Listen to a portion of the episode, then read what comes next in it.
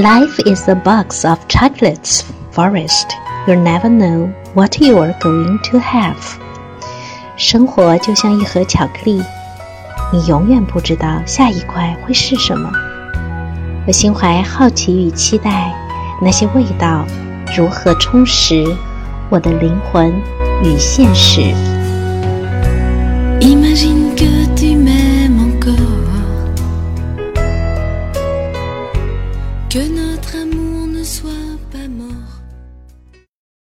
The Sleeping Beauty or Briar Rose. Wow. Well, we can start to understand the uh, interpretation of fairy tale, very, very famous fairy tale, The Sleeping Beauty. Well, uh, when I was a child, uh, that is long ago or once upon a time, I'm very curious about the Sleeping Beauty, how stupid girl she is, and what an a mature attitude of the parent. And my mother educated me that uh, what we can learn from this fairy tale is that we cannot forget everyone and we have to be very nice and kind to the animals. Wow. That is really a very heavy uh, burden to treat everyone nice. I, I try my best to follow it, but actually, I cannot treat everybody nice. And also, I'm an odd girl, always make the others annoyed or angry. Uh, well, that is really what we want. We we can learn from from friends. So, uh, Let's begin. The fairy tale I want to discuss is called, in the English translation, either Briar Rose or, more generally, The Sleeping Beauty. It is the translation of a German fairy tale collected by the Brother Grimm.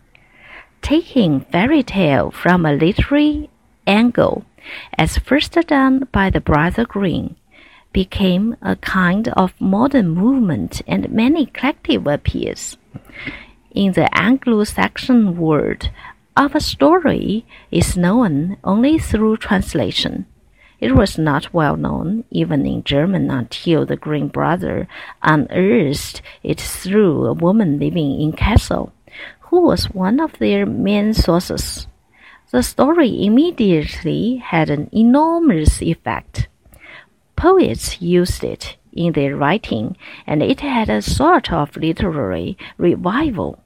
It was naturally well suited to carry the projection of the poet's anima.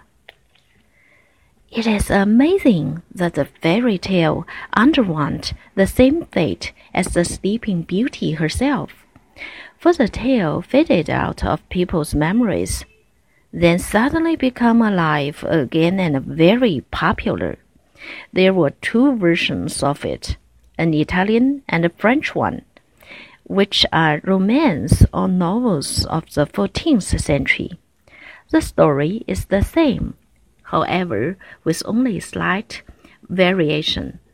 So we can conclude that it is very old and was suddenly revived. In the French 14th century novel, the hero who wakes the princess bears the name of Perceforest, thus linking the tale with Parsifal and the Holy Grail legend. In the cycle, the story was told as one of the many adventures of the Chevalier hero. In the Italian variation, the hero is called the brother of joy, and the heroine the sister of pleasure. Both are allegoric novels written at the time of Renaissance. In the Perceforest version, three goddesses are called to the girl's birth. One who carries the name of Lucina the old Roman birth goddess Juno, Themis, a Greek name, and a fairy godmother who bears the name of Venus, thus going back to antique mythology. This is an interesting fact which threw some light on the feminine figure of the mother archetype in the late Middle Ages. In the late Middle Ages, in the Renaissance that made the discovery or mistake or giving these figures antique names. Unfortunately, they thereby give the fairy tales a historical regressive character in an unusual way because actually in the Renaissance people were Christian in their outlook on love and sex. So this play with antique names was half unreal. The use of antique names has been practiced in the 11th and 12th centuries, but what they told of their heroes and gods were quite different from what was told of the original antique gods. In spite of this, there has been a theory about which there have been many quarrels in literary circles that the Sleeping Beauty is an ancient theme for Antony, one of the last tragedies by the famous Greek poet Aeschylus, in which the following story was told. Thalia, one of the goddess of charm, a daughter of the smith god uh, Hephaestus, was one of the many women who Zeus, Zeus loved and who was persecuted by the jealous of Hera. Uh, Zeus hid Thalia in the bowels of the earth until he she gave birth to two boys who were called Palici. It has been thought that this idea of a girl disappearing from the surface of reality and then reappearing at a certain time represented an earlier version of our Sleeping Beauty. In the Italian version of Sleeping Beauty, the hero heroine is actually called Talia, which gives evidence for the theory. I think this is far fetched, however, and could also be explained by archetypal kinship. From the psychological angle, we cannot add to this literary quarrel. In general, uh, we are more skeptical in regard to fantastic series of survival and migration because we know there is also the possibility of recreating from the unconscious. On the other hand, it is astonishing, astonishing how fairy tales do survive for hundreds of years these are true facts but should not be exaggerated.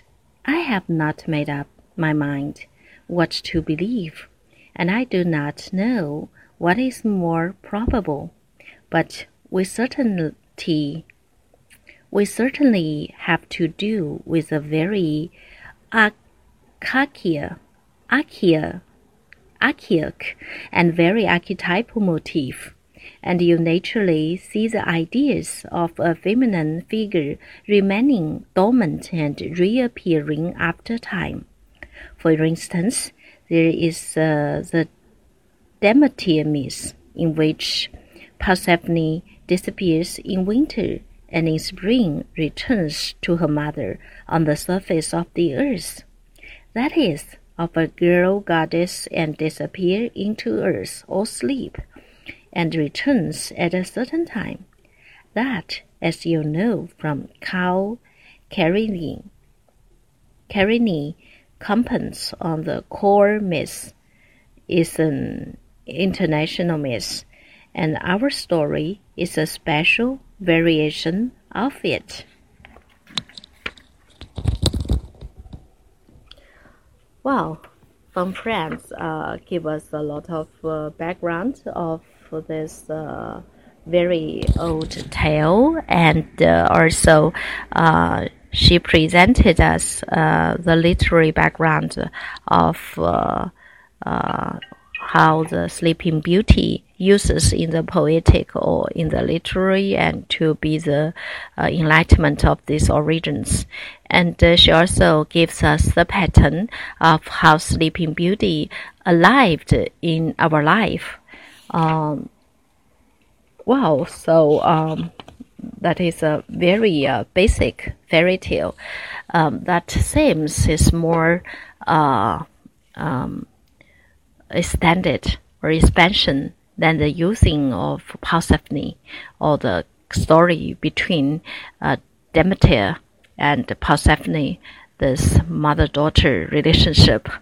Uh, well, that's for today. And the next session, we'll really reading the context or text of this uh, fairy tale and then to see how von Franz to interpret it. Well, thank you for today. Goodbye.